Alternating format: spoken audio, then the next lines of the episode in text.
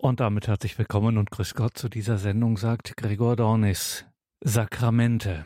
Christus in heiligen Zeichen begegnen. Diesen Glaubenskurs von Pfarrer Leo Tanner von den Wegen erwachsenen Glaubens, diesen Glaubenskurs Sakramente Christus in heiligen Zeichen begegnen, gehen wir immer am Mittwochabend hier in der Credo-Sendung. Ein Weg erwachsenen Glaubens, der den wunderbaren Schatz der Sakramente neu in unserem Leben zum Leuchten bringen möchte. Pfarrer Leo Tanner gehört zu den Wegen erwachsenen Glaubens, ein Team, das in Deutschland, Österreich und der Schweiz unterwegs ist, um Menschen den Glauben nahezubringen, ihn neu entdecken zu lassen. Und das gilt natürlich auch für das große Geheimnis der Sakramente, Christus in heiligen Zeichen begegnen. Schon hier sei erwähnt, dass diese Vorträge, die wir hier hören, zu einem großen Paket gehören. Es gibt ein Buch und es gibt verschiedene Materialien zu diesem Kurs, zu diesem Weg Erwachsenen Glaubens, den man auch bei sich vor Ort in der Gemeinde im Gebetskreis gehen kann. Näheres dazu in den Details zu dieser Sendung auf horeb.org. Sakramente Christus in heiligen Zeichen begegnen. Der heutige dritte Teil, der wie alle diese Teile für sich selbst steht. Also man muss sich das Vorangegangene gehört haben, um hier mitzukommen. Überhaupt nicht. Der heutige dritte Teil steht unter dem Titel Jesus nährt und stärkt. Eucharistie. Leib Christi werden. Wir hören Pfarrer Leo Tanner aus der Schweiz vom Team der Wege Erwachsenen Glaubens.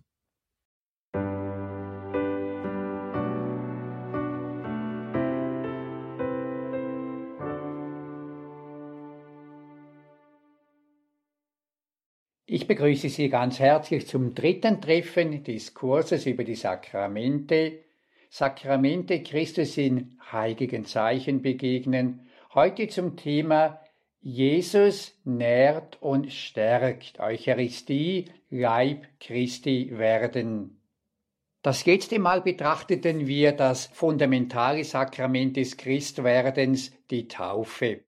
In der Taufe haben wir uns mit Jesus verbunden. Wir sind einen Bund mit ihm eingegangen. Wir haben ihm unser Leben gegeben und uns entschieden, mit ihm und für ihn zu leben.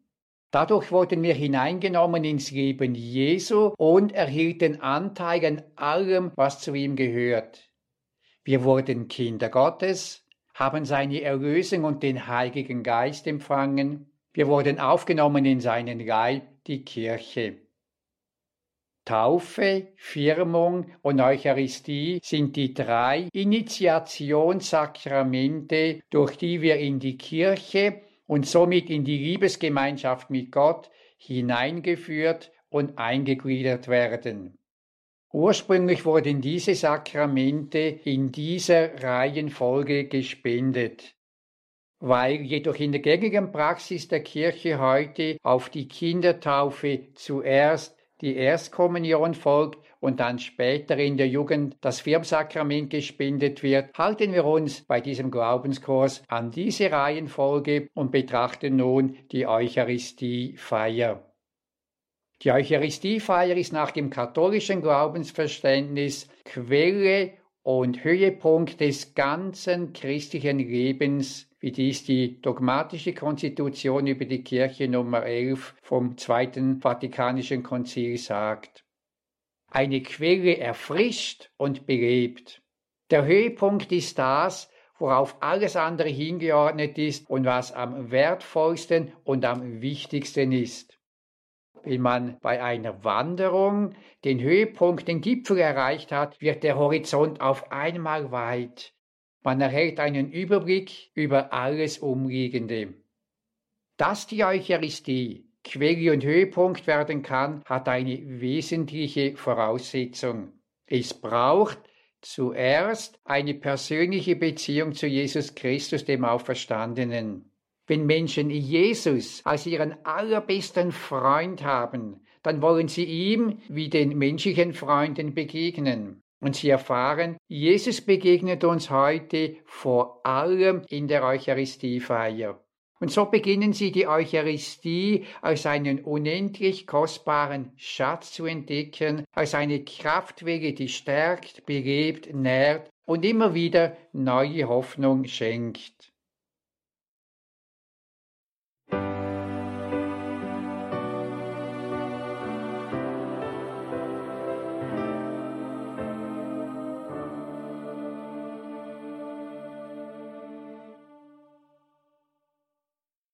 Um was geht es bei der Eucharistiefeier?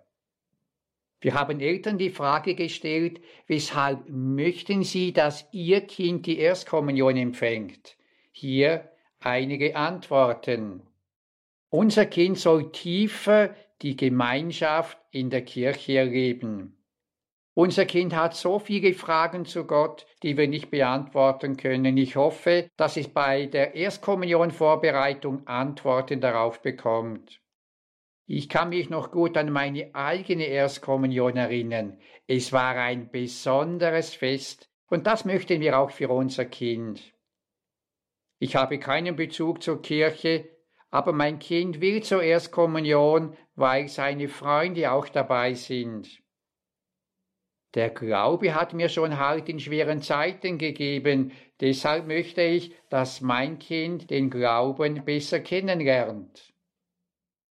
Diese Antworten zeigen, Eltern wollen Gutes für ihr Kind. Und genau dies will auch Gott. Dabei will er uns noch viel, viel mehr als das Genannte geben. Worin besteht nun das, was Gott uns geben möchte? Dazu betrachten wir einen Text aus dem Johannesevangelium. Einen Tag nach der wunderbaren Brotvermehrung kamen viele Leute wieder zu Jesus.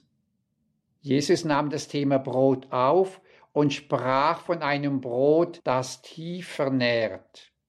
Ich bin das lebendige Brot, das vom Himmel herabgekommen ist. Wer von diesem Brot isst, wird leben in Ewigkeit. Das Brot, das ich geben werde, ist mein Fleisch für das Leben der Welt. Mein Fleisch ist wahrhaft eine Speise und mein Blut ist wahrhaft ein Trank. Wer mein Fleisch isst und mein Blut trinkt, der bleibt in mir und ich bleibe in ihm wie mich der lebendige Vater gesandt hat und wie ich durch den Vater lebe, so wird jeder, der mich ist, durch mich leben. Johannes Evangelium 6, 51 und dann die Verse 55 bis 57. Jesus sagt da schockierend, ihr müsst mich essen, das nährt euch wirklich. Was meint Jesus damit? Werfen wir einen Blick auf unser Leben. Wir können gute Beziehungen, Gesundheit, eine gute Arbeit, Erfolg, Geld und vieles andere mehr haben. Doch wenn wir abgelehnt und ausgelacht werden, dann fehlt uns etwas. Und auf der anderen Seite können wir wenig Materielles haben, in einer schwierigen Situation, ja vielleicht sogar krank sein. Doch wenn wir von Liebe umgeben sind, dann geht es uns trotz allem gut. Das zeigt, was uns nährt, ist Liebe. Die führenden Psychologen des vergangenen Jahrhunderts haben dies alle erkannt. Sigmund Freud sagte, der Mensch hungert nach Liebe. Und Carl Gustav Jung, der Mensch hungert nach Geborgenheit. Alfred Adler, der Mensch hungert nach Anerkennung. Das ist der Hunger, den wir Menschen in uns haben. Und dennoch, viele Menschen fühlen sich minderwertig. Sie sehnen sich danach dazu zu gehören, willkommen zu sein und zu hören. Schön, dass es dich gibt. Schön, dass du bei uns bist. Ja, wir wollen dazugehören und wir wollen wertvoll sein. Doch was bin ich denn wert? Die Wirtschaft sagt, du bist so viel wert, wie du leistest. Die Gesellschaft vermittelt, wenn du gesund, kräftig, elegant und schön bist, wenn du keine Probleme machst, dann bist du in Ordnung und willkommen. Doch wenn ich das nicht bin, was bin ich dann wert? Was bestimmt den Wert einer Sache? Was etwas wert ist, zeigt sich im Preis, der dafür bezahlt wird. Wenn für ein Auto 50.000 Euro bezahlt werden, ist dieses Auto viel mehr wert als eines, das man für 3.000 Euro kaufen kann. Der Preis bestimmt den Wert. Was bin ich nun wert? Jesus sagt, du bist mir so viel wert, dass ich meinen Leib und mein Blut für dich hingebe. Ein Bild dafür ist nach einer Legende der Pelikan. Er lebte in einem Land, in dem eine große Hungersnot herrschte. Menschen und Tiere wussten nicht mehr, wie sie ihr Leben erhalten sollten. Dieser Pelikan sorgte sich jedoch nicht so sehr um sein eigenes Leben, sondern um das seiner Jungen. Und diese forderten Tag für Tag ihre Nahrung. Der Pelikan wusste schließlich keinen Ausweg mehr. In seiner großen Not bohrte er sich mit dem Schnabel ein Loch in seine Brust und gab sein Blut den Jungen zu trinken. So rettete er seine Jungen vor dem sicheren Hungerstod. Sie konnten nach der Hungersnot voll Kraft ins Leben fliegen, er jedoch, der Pelikan, starb. Er hatte sein Blut, sein Leben für seine Jungen hingegeben. Und wie der Pelikan seine Jungen mit seinem eigenen Blut füttert, so nährt uns Jesus in der Eucharistiefeier mit seiner Hingabe. Beim letzten Abendmahl zerreißt Jesus den flachen Brotfladen in Stücke und sagt, das mache ich für euch. Ich gebe mein Leben für euch hin. Isst davon. Und dann nahm er den Kelch mit Wein und sagte, das ist mein Blut. Ich vergieße es als Zeichen meines Bundes zur Vergebung eurer Sünden. Trinkt davon, nehmt diese meine Liebe in euch auf. Das ist das Herz der Eucharistiefeier. Jesus will uns so sehr mit seiner Liebe nähren, dass wir selber satt davon werden und dann andere mit Liebe nähren können. Daran haben wir die Liebe erkannt, dass er sein Leben für uns hingegeben hat, so müssen auch wir für die Schwestern und Brüder das Leben hingeben. 1 Johannes 3,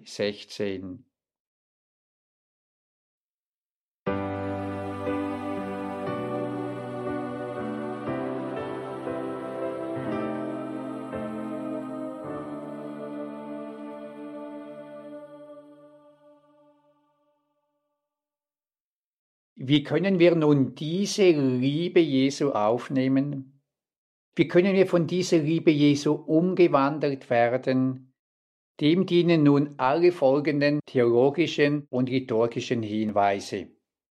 Die Eucharistiefeier hat viele Dimensionen und Aspekte. Vier wollen wir kurz betrachten. Erstens Gedächtnis, Vergegenwärtigung. Ein wesentlicher Schlüssel zum Verständnis der Eucharistiefeier liegt im Wort Vergegenwärtigung. Was damals beim letzten Abendmahl und am Kreuz geschah, wird jetzt in Zeichen, das heißt sakramental gegenwärtig. Darauf weist die früheste Überlieferung der Eucharistie in der Bibel hin. Paulus schreibt im ersten Korintherbrief, denn ich habe vom Herrn empfangen, was ich euch dann überliefert habe. Jesus der Herr nahm in der Nacht, in der er ausgeliefert wurde, Brot, sprach das Dankgebet, brach das Brot und sagte, das ist mein Leib für euch, tut dies zu meinem Gedächtnis. Ebenso nahm er nach dem Mahl den Kelch und sagte, dieser Kelch ist der neue Bund in meinem Blut Tut dies, so oft ihr daraus trinkt, zu meinem Gedächtnis. 1 Korinther 11, 23 bis 25. Warum erwähnt Paulus zweimal das Wort Gedächtnis? In der Umgangssprache bedeutet ein gutes Gedächtnis haben, sich gut an etwas Vergangenes erinnern zu können. Doch hier geht es um mehr als die Erinnerung an etwas Vergangenes. Gedächtnis bedeutet im biblischen Sinn, das vergangene Heilsereignis wird gegenwärtig. Es geht um Vergegenwärtigung. Für die Eucharistiefeier heißt das, was damals beim letzten Abendmahl und am Kreuz geschah, wird jetzt in den Zeichen von Brot und Wein gegenwärtig. So sind wir bei jeder Eucharistiefeier im Abendmahlsaal dabei und stehen in realer, sakramentaler Weise unter dem Kreuz Jesu. Gedächtnis ist also viel, viel mehr als wir denken an.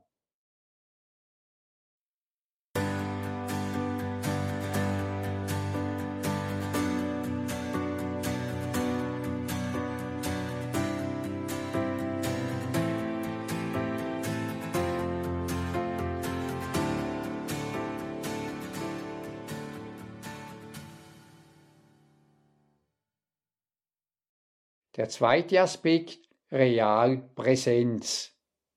Die Zeichen von Brot und Wein sind mehr als ein Symbol. Sie transportieren eine Realität. Das erlebte der protestantische Pfarrer Scott Hahn bei seiner ersten Messe. Er schreibt, da stand ich also inkognito, ein protestantischer Pfarrer in ziviler Kleidung, und schlich mich hinten in eine katholische Kapelle, um meine erste Messe zu erleben. Neugierde hat mich dorthin getrieben, und ich war mir nicht sicher, ob es auch eine gesunde Neugierde war. Ich hatte die Schriften der ersten Christen studiert und unzählige Hinweise auf die Liturgie, die Eucharistie, das Opfer gefunden. Für diese Christen war die Bibel das Buch, das ich über alles liebte, nicht zu verstehen ohne das Ereignis, das heutige Katholiken die Messe nennen. Ich wollte diese Christen verstehen, aber ich hatte keine Ahnung von der Liturgie. So hatte ich mich zu einer Art akademischer Übung entschlossen. Geh und schau sie dir an. Doch hatte ich mir geschworen, mich weder hinzuknien noch mich an irgendeinem Götzendienst zu beteiligen. Ich setzte mich in die letzte Bank dieser Kapelle ganz im Verborgenen. Vor mir saßen eine Reihe von Gottesdienstbesuchern, Männern und Frauen jeden Alters. Ihre Kniebeugen beeindruckten mich, wie auch ihre scheinbare Konzentration auf das Gebet. Dann läutete eine Glocke, alle standen auf, als der Priester aus einer Türe neben dem Altar kam. Ich war mir unsicher und blieb sitzen. Ich wollte lieber Beobachter bleiben. Ich blieb sitzen, mit meiner Bibel aufgeschlagen neben mir. Im Verlauf der Messe aber berührte mich etwas zutiefst. Meine Bibel lag nicht nur neben mir, sie stand vor mir in den Worten der Messe. Ein Wort war von Jesaja, ein anderes aus den Psalmen, wieder ein anderes von Paulus. Es war überwältigend für mich. Ich hätte am liebsten alles gestoppt und laut aufgeschrien, soll ich euch erklären, was hier von der Schrift hier passiert? Das ist ja großartig. Doch ich blieb in meiner Beobachterrolle. Ich blieb im Zuschauerraum, bis ich dem Priester die Wandlungsworte sagen hörte, das ist mein Leib, das ist der Kelch des neuen und ewigen Bundes, mein Blut. Dann fühlte ich all meine Zweifel an mir abperlen, als ich den Priester die weiße Hostie hochhalten sah, spürte ich, wie aus tiefstem Herzen ein Gebet in mir aufstieg und ich flüsterte, Mein Herr und mein Gott, du bist es wirklich.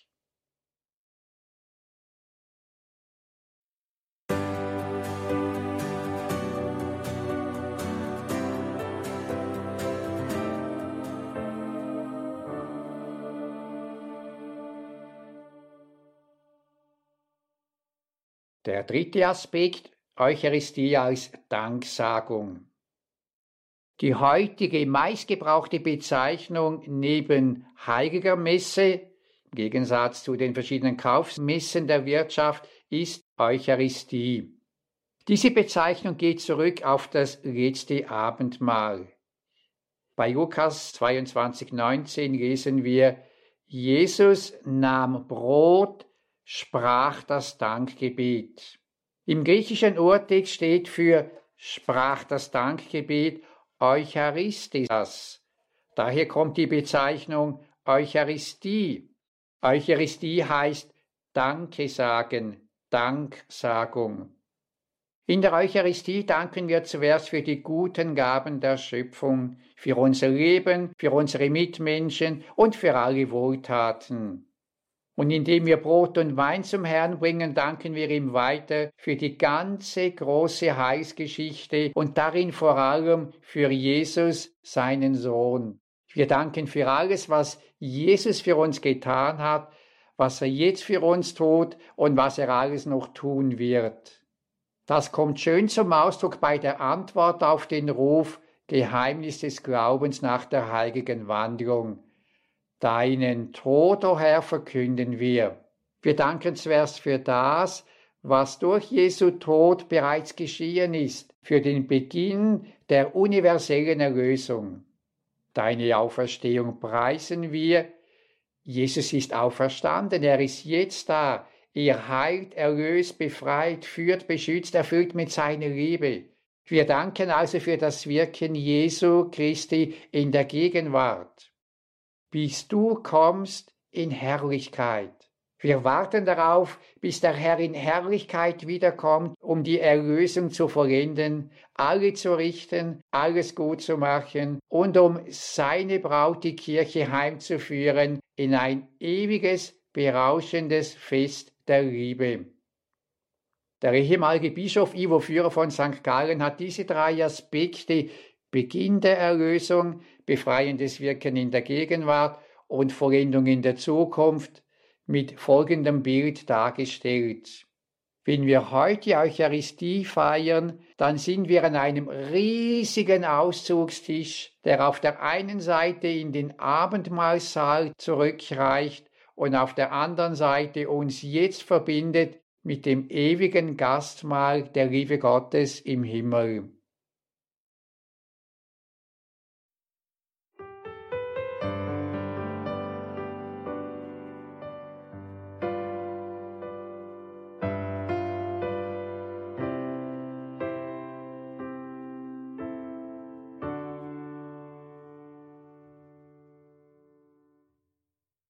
So kommen wir zum vierten Aspekt, die Feier des ganzen Volkes Gottes. Die Eucharistiefeier ist als Danksagung, Opfer und Mahl die große Feier des Volkes Gottes. Durch das Mitbeten, das Mitsingen, die liturgischen Antworten, die persönlichen Gebete und besonders durch die innere Anteilnahme und Hingabe ist jede und jeder an dieser Feier aktiv beteiligt. Die Eucharistiefeier ist nie nur die Feier einer einzelnen Gemeinde und noch weniger einer bestimmten Gruppe, denn sie verbindet uns mit allen Gläubigen des Volkes Gottes. In besonderer Weise feiern wir die Eucharistie in Gemeinschaft mit dem Papst, dem sichtbaren Zentrum der Einheit der Kirche und mit dem jeweiligen Bischof, in dessen Diözese die Feier stattfindet. Diese Gemeinschaft aber geht noch weiter, denn die Eucharistiefeier verbindet uns mit den verstorbenen Gläubigen. Ja, die Gemeinschaft der Eucharistiefeier reicht sogar hinein in die große Gemeinschaft der Engel und Heiligen in der himmlischen Liturgie. So sind wir in der Eucharistie mit der Kirche aller Zeiten und aller Zonen verbunden. Der französische Priester Albert Berguer, der in Marokko unter den Berbern lebte, schrieb in einem seiner Briefe sinngemäß Ich feiere jeden Morgen die heilige Messe in meiner kleinen Kirche. Diese ist jeden Tag zum Bersten voll. Es sind zwar nur zwei alte Frauen da, aber die bringen alle anderen mit. Und außerdem ist eben in jeder heiligen Messe der ganze Himmel zugegen.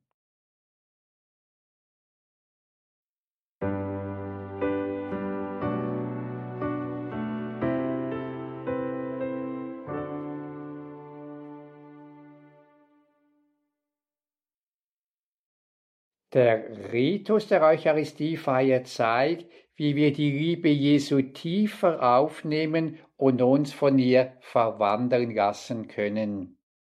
Ich erinnere mich noch an die Zeit, als ich Kaplan war und die Kinder zur Erstkommunion vorbereitete. Einmal stellte ich die Frage, was bedeutet der Ruf, der Herr sei mit euch? Ein Junge gab zur Antwort, das bedeutet, jetzt müssen wir aufstehen.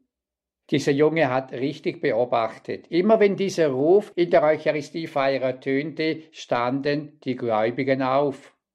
Und wir stehen in der Regel immer dann auf, wenn wir eine Person begrüßen. Und so stehen wir in der Eucharistiefeier auf, wenn wir Jesus den Auferstandenen in einer neuer Weise seiner Gegenwart begrüßen. Viermal ertönt dieser Ruf in der Eucharistiefeier und so hat jede Eucharistiefeier vier Teile. Sie entsprechen den vier Gegenwartsweisen Jesu. Die Eröffnungsriten, Jesus nimmt uns an und versöhnt uns. Dann kommt der Wortgottesdienst, Jesus spricht zu uns und wir lassen uns auf sein Wort ein. Dann kommt die Eucharistie im engeren Sinn, Jesus schenkt uns seine Liebe, nimmt uns hinein in seine Hingabe an den Vater und wandelt uns. Und dann kommen als viertens die Schlussriten. Jesus sendet uns. Wenn wir zu einem Fest eingeladen sind, dann beginnt das Fest nicht erst dann, wenn wir die Türe zum Festraum betreten, sondern bereits zu Hause. Wir bereiten uns vor, wir überlegen vielleicht noch, ob wir ein Geschenk mitbringen können, wir machen uns schön. Und so beginnt der Gottesdienst nicht erst dann, wenn wir die Kirche betreten, sondern eigentlich schon zu Hause. Es ist gut, sich zu Hause oder vor Beginn des Gottesdienstes zu überlegen, wie bin ich da? Was bringe ich an Fragen, Sorgen, aber auch an Dank und Freude mit? In welcher Beziehung möchte ich neu die Liebe Jesu aufnehmen? Oder welche Menschen möchte ich in besonderer Weise ihm und der Kraft seiner Erlösung anvertrauen? Dann beginnt der Gottesdienst. Wir betrachten die Eröffnungsriten. Jesus nimmt uns an und versöhnt uns. Jesus Christus ist gegenwärtig in der versammelten Gemeinde. Der Priester hat eine zweifache Funktion inne. Einerseits handelt er stellvertretend für die ganze Gemeinde Gott gegenüber und zugleich vertritt der Priester Jesus Christus der Gemeinde gegenüber. Das Priestergewand zeigt, dass der Priester bei der Messe in persona Christi, das heißt in der Person Christi, handelt. Jesus Christus ist also der Gastgeber und der Hauptwirkende. Wir beginnen mit dem Kreuzzeichen im Namen des Vaters, des Sohnes und des Heiligen Geistes. Amen. Durch den Priester spricht uns Jesus die Zuwendung Gottes zu. Die einfachste Form dieses liturgischen Grußes heißt, der Herr sei mit euch. In der Antwort, um mit deinem Geiste, erinnert das Volk den Priester daran, dass durch den Geistempfang jetzt der Herr durch und in ihm wirkt und mit uns die Eucharistie feiert. Wir stehen also vor Jesus Christus mit unserem gebrochenen und oft auch unheiligen Leben. Während in der Welt oft die anderen beschuldigt werden, gehen wir hier einen anderen Weg.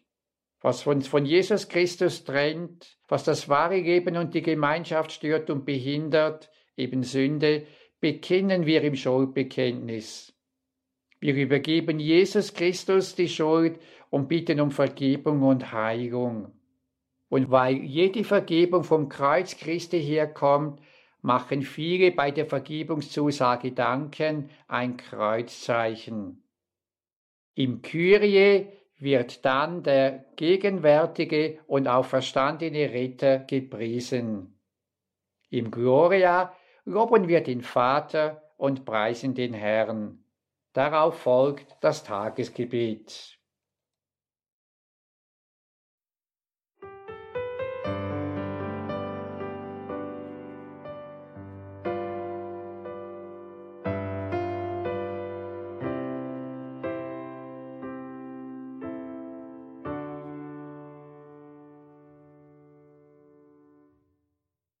Das ist die Credo-Sendung bei Radio Horeb und Radio Maria. Heute wieder mit unserem Glaubenskurs zu den Sakramenten Christus in heiligen Zeichen begegnen. Ein Glaubenskurs, ein Weg erwachsenen Glaubens mit Vorträgen des Schweizer Missionars Pfarrer Leo Tanner vom Team der Wege erwachsenen Glaubens. Heute heißt es Jesus nährt und stärkt Eucharistie.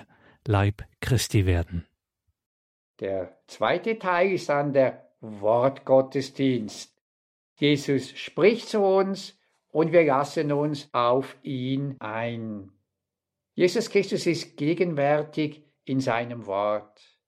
In der Ostkirche ist die Gegenwart Jesu in seinem Wort so stark verankert, dass dort sogar mit dem Evangelium gesegnet wird. Nun werden biblische Lesungen wochentags ein, an Feiertagen und Sonntagen meist zwei ein biblischer Gesang, ein Psalm vertieft das Gehörte. Nach dem Halleluja-Ruf wird das Evangelium vorgetragen. Die Achtung, die wir dem Auferstandenen entgegenbringen, zeigen wir in unserer Haltung. Wir stehen auf. Mit dem Ruf, der Herr sei mit euch, wird die Gegenwart Jesu Christi in seinem Wort im Evangelium angekündigt. Auf den anschließenden Ruf aus dem heiligen Evangelium nach Johannes antworten wir, Ehre sei dir, o Herr. Das dir bringt zum Ausdruck, dass jetzt wirklich Jesus, der Herr, zu uns spricht. Daraufhin gibt es eine Predigt. Die Lesungen aus der Heiligen Schrift und die Predigt haben Gottes Wort hörbar gemacht. Nun sind wir als Gemeinde aufgerufen, Antwort zu geben. Ja, wir wollen uns auf das Gehörte einlassen. Wir bringen das zum Ausdruck am Sonntag im gemeinsamen Glaubensbekenntnis. In den Fürbitten tragen wir die Kirche und die Welt mit all ihren Nöten und Leiden vor Gott hin und bitten, dass sich alle seinem Heilsweg öffnen mögen. Die Antwort zum Beispiel, wir bitten dich, erhöre uns, bringt das gemeinsame Mittragen und unser Dahinterstehen zu den einzelnen Bitten zum Ausdruck.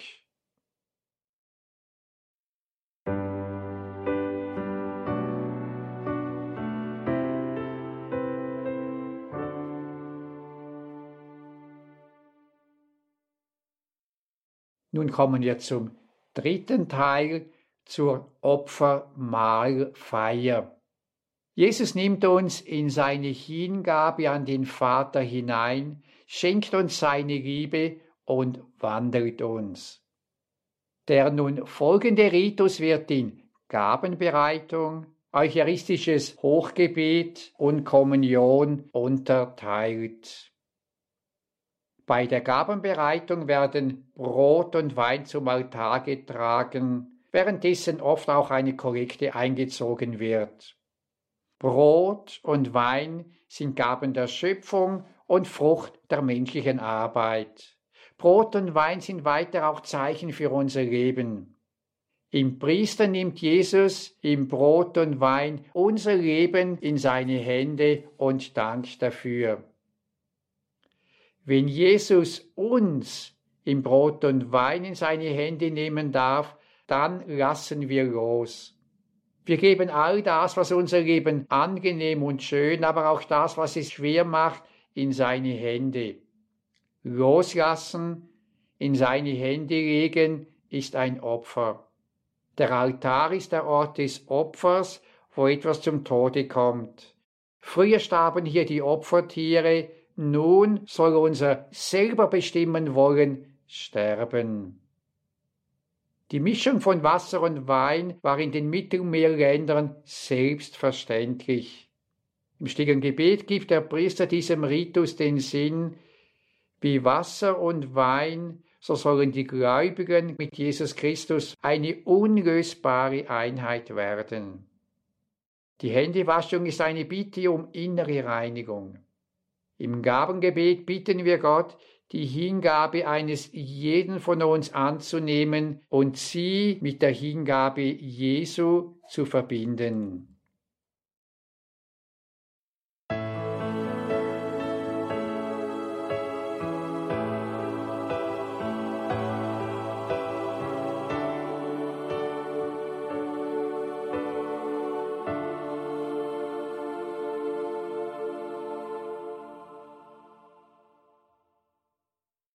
Nun kommt das eucharistische Hochgebet, das große Dankgebet, das große Wandlungsgebet. Das Hochgebet beginnt mit der Präfation.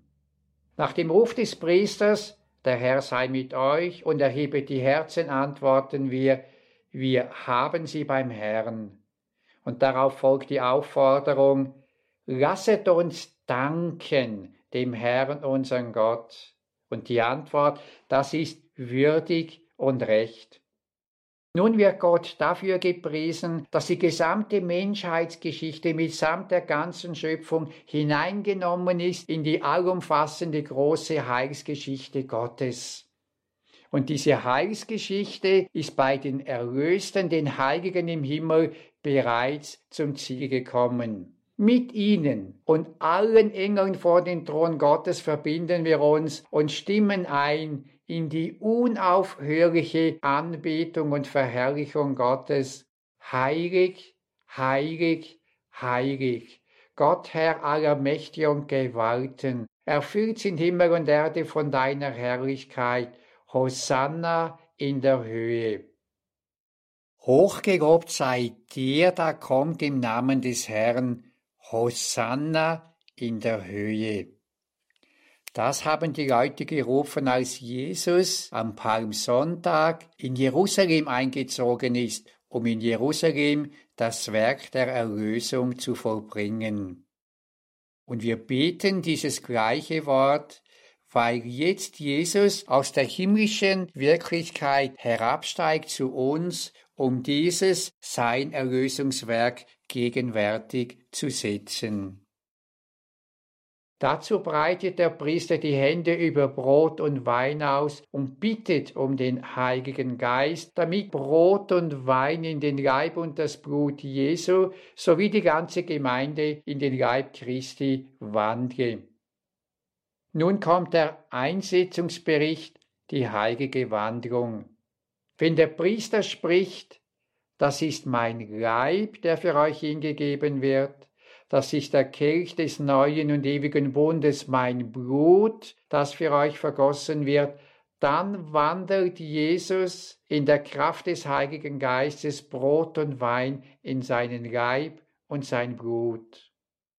Nun wird das Opfer Jesu am Kreuz gegenwärtig. Wir können Menschen Situationen der erlösenden Kraft Jesu Christi jetzt anvertrauen. Aus Ehrfurcht vor dieser Liebe Jesu Christi knien wir meist. Die Heiligkeit dieses Momentes wird auch dadurch zum Ausdruck gebracht, dass die Altardiener beim Emporheben des Leibes und des Blutes Christi mit kleinen Glocken läuten, damit niemand diesen heiligen Augenblick der Hingabe Jesu an uns verschläft. Nun folgt dann der Ruf Geheimnis des Glaubens, worauf die Gemeinde antwortet, Deinen Tod, o Herr, verkünden wir und deine Auferstehung preisen wir, bis du kommst in Herrlichkeit.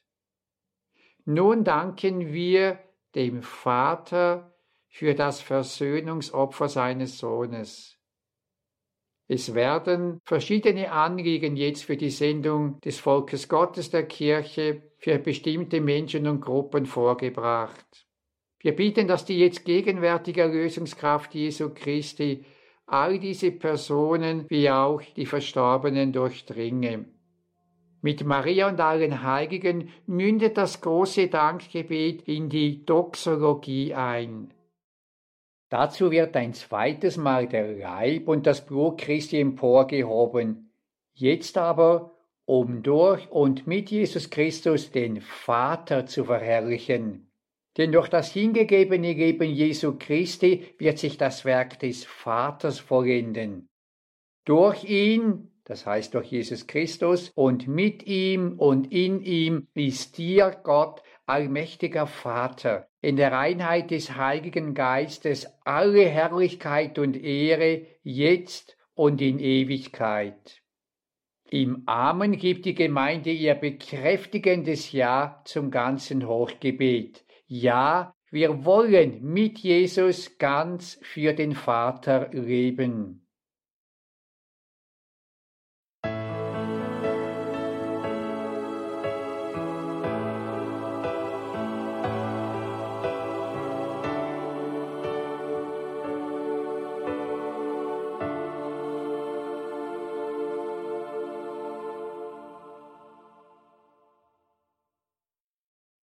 Bisher war das Opfer Jesu im Zentrum, nun geht es um das Mahl mit ihm.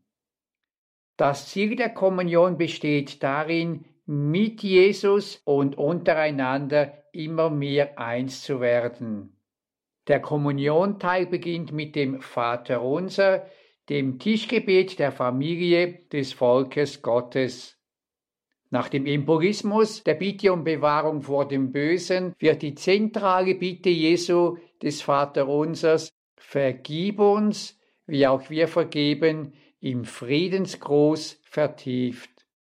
Durch den Priester spricht der Auferstandene selbst allen seinen Frieden zu. Der Friede des Herrn sei allezeit mit euch. Diesen Frieden wollen wir nun unsererseits an alle weitergeben. Oft wird dazu dann auch der Friedensgruß den Umstehenden in der Bank gereicht. Nun wird das Brot gebrochen. Brotbrechen ist die erste Bezeichnung für die Eucharistie in der Bibel. Wie dieses Brot gebrochen und verteilt wird, so bricht Jesus sein Leben für uns. Dazu wird das Lamm Gottes Gebet wiederholt. Dann zeigt der Priester das gebrochene Brot, den hingegebenen Leib Jesu. Seht das Lamm Gottes, das hinwegnimmt die Sünde der Welt. Dies war genau auch das erste Wort im Johannesevangelium, als Johannes der Täufer Jesus sah. Und derselbe Jesus ist jetzt bei uns. Wir antworten mit dem leicht abgeendeten Wort des heidnischen Hauptmanns, Herr, ich bin nicht würdig, dass du eingehst unter mein Dach, aber sprich nur ein Wort, so wird meine Seele gesund. Damit anerkennen wir, dass wir aus uns heraus nicht würdig sind, Jesus jetzt zu empfangen. Es ist sein großes Geschenk an uns. Und zugleich vertrauen wir, dass Jesus uns jetzt heil und gesund machen kann. Mit dem Amen auf die Zusage der Leib Christi empfangen wir Jesus in der heiligen Kommunion. Dieses Amen bedeutet, ich glaube, dass ich jetzt Jesus Christus persönlich empfange. Ich gehöre zu seinem Leib, der Kirche, und will nach seinen Weisungen und aus seiner Liebe herausleben. Wir können den Kommunionempfang nie genug heilig gestalten, denn wir empfangen in diesem Moment Jesus, unseren Geliebten. Dieses Wunderbare und die Heiligkeit dieses Augenblickes darf und soll man an unserer Haltung erkennen können. Die nun folgende Danksagenstelle dient dem stillen Gebet. Jesus ist jetzt in uns und wir in ihm. Er will uns mit seiner Liebe, seiner Kraft, seinem Mut, seiner Reinheit, seinem Trost und so weiter nähren. Dann folgt das Danklied und das Schlussgebet.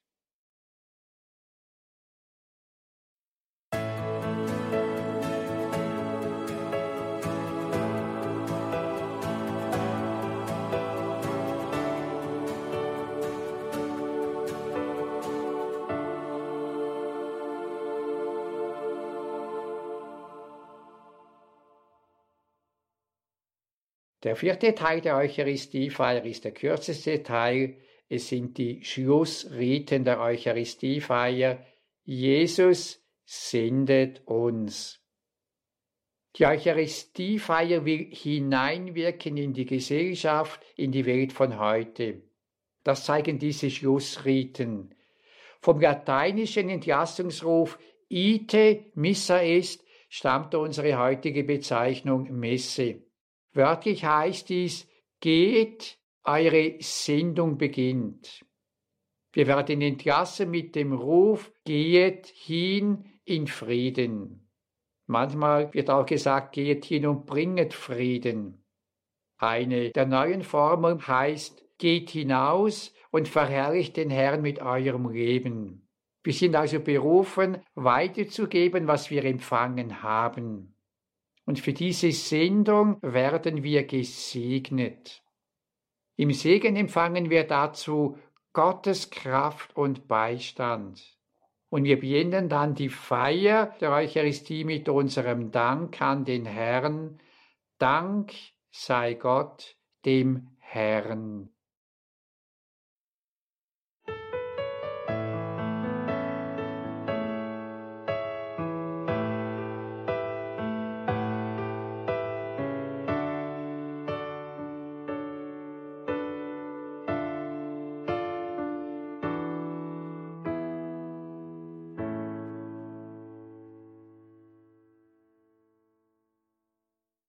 In der Eucharistiefeier geht es zentral um den Leib Christi. Der heilige Augustinus hat in einer Predigt Folgendes über die Eucharistie gesagt. Was ihr also seht, ist Brot und ein Kelch. Das sagen euch die Augen.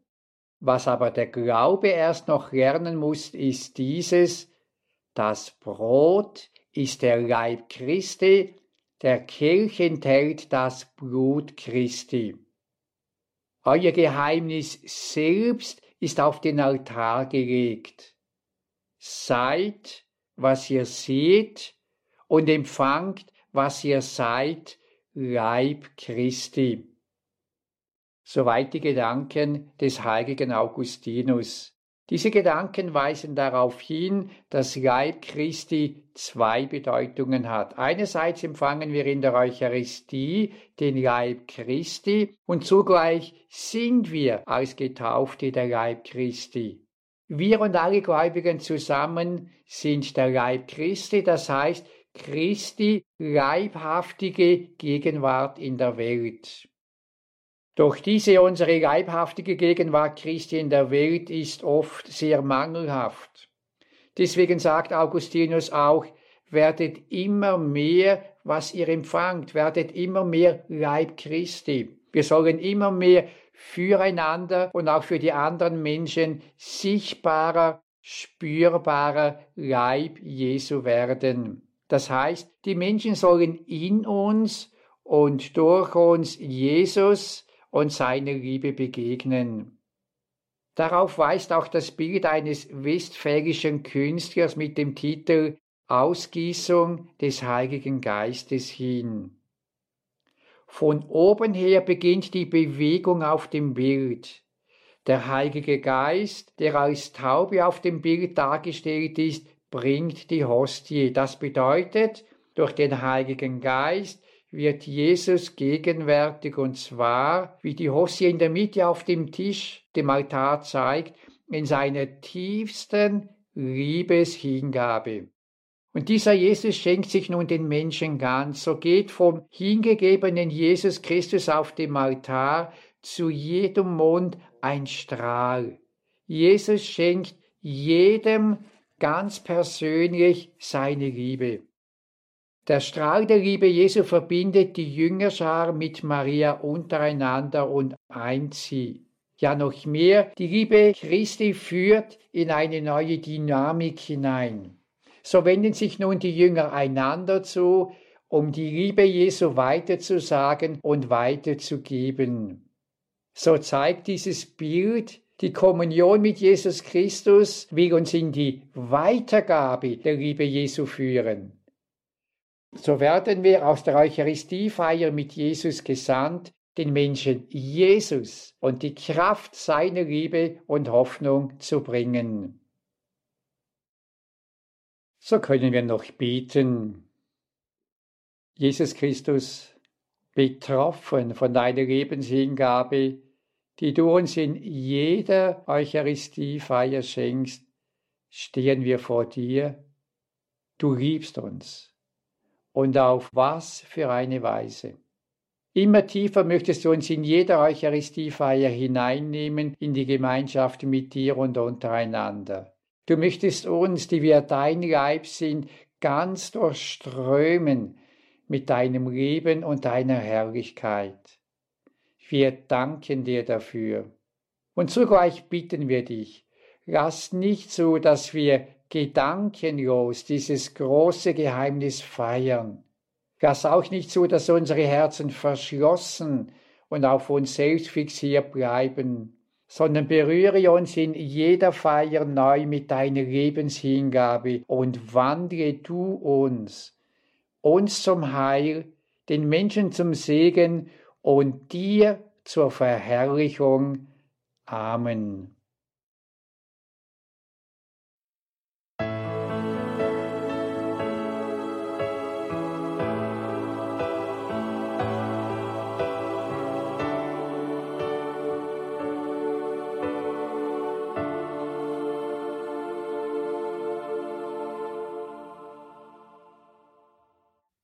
In unserem Glaubenskurs mit Pfarrer Leo Tanner aus der Schweiz Sakramente Christus in heiligen Zeichen begegnen.